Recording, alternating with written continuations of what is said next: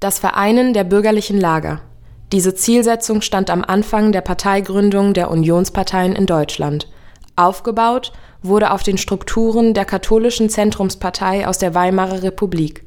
Jedoch war die Ausrichtung der neuen CDU überkonfessionell, was sich schon aus wahltaktischen Gründen anbot der Bundesverband wurde erst gegründet, als Adenauer bereits der erste Bundeskanzler der BRD war. Der Partei gelang es in kurzer Zeit, sich als Partei rechts der Mitte zu etablieren. In Bayern, wo die Uhren bekanntlich immer etwas anders gehen, war die CSU mit ähnlichen Ambitionen gestartet. Doch der Wettbewerb in Bayern war rau und besonders die Bayern-Partei machte der CSU große Konkurrenz. Eine starke organisatorische Struktur und ein geschlossenes Auftreten der Parteiführung verhalfen der Partei trotz unruhiger Anfangsjahre zum Aufstieg. Von 1966 bis 2008 regierte die CSU Bayern ununterbrochen ohne Koalitionspartner. Die Geschichte der CDU ist vor allem auch eine Geschichte ihrer Kanzler und Kanzlerinnen Konrad Adenauer, der erste Kanzler der Bundesrepublik, prägte das frühe Selbstverständnis der Union. Seine Politik der Westbindung und die Ausgestaltung der sozialen Marktwirtschaft gehören zu seinem politischen Erbe. Der Wirtschaftsaufschwung nach dem Zweiten Weltkrieg sicherte der CDU trotz schwacher programmatischer Ausrichtung eine starke Position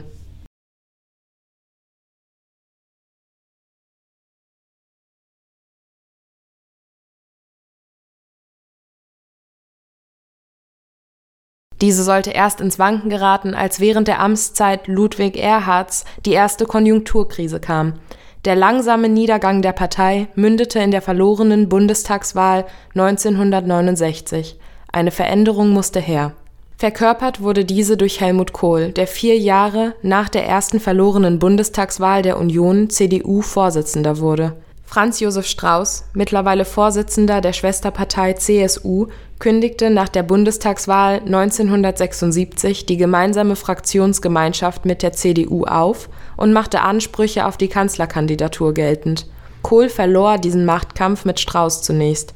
1980 gewann jedoch erneut die SPD die Wahl und Kohl nutzte zwei Jahre später eine Regierungskrise zur Rückkehr der Union an die Macht nach vorgezogenen Neuwahlen sollte Kohl insgesamt 16 Jahre an der Macht bleiben. Die Anfangszeit seiner Kanzlerschaft war geprägt von wenig Veränderung und sinkender Beliebtheit.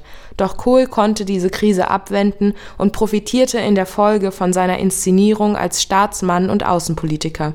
Bis heute in der Erinnerung als Kanzler der Einheit spielte er auch bei der Einführung einer gemeinsamen europäischen Währung eine entscheidende Rolle nach dem Ende von Kohls Kanzlerschaft folgten turbulente Jahre rund um den Jahrtausendwechsel. Personell gab es mit Angela Merkel ein neues Gesicht an der Spitze der Partei.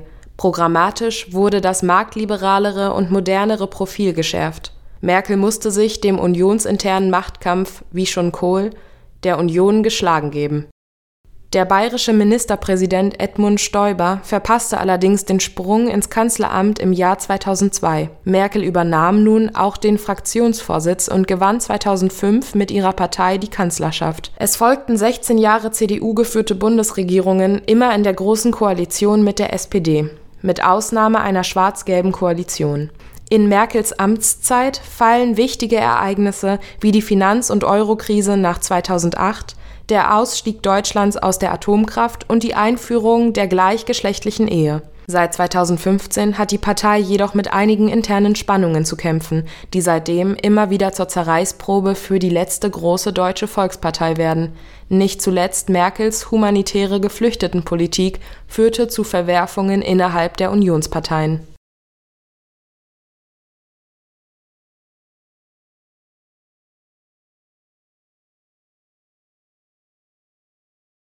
Die Kritik an Merkel nahm zu, und der Aufstieg der AfD wurde zum Problem für die Partei. Merkels Rücktritt vom Parteivorsitz und ihre Ankündigung, nicht wieder als Kanzlerin anzutreten, läuteten eine Neuausrichtung ein. Nachdem Annegret Kramp-Karrenbauer als Parteivorsitzende gescheitert ist, hat 2021 Armin Laschet aus Nordrhein-Westfalen das Amt übernommen. Nach einem kurzen Machtkampf mit Markus Söder von der Schwesterpartei CSU sicherte er sich auch die Kanzlerkandidatur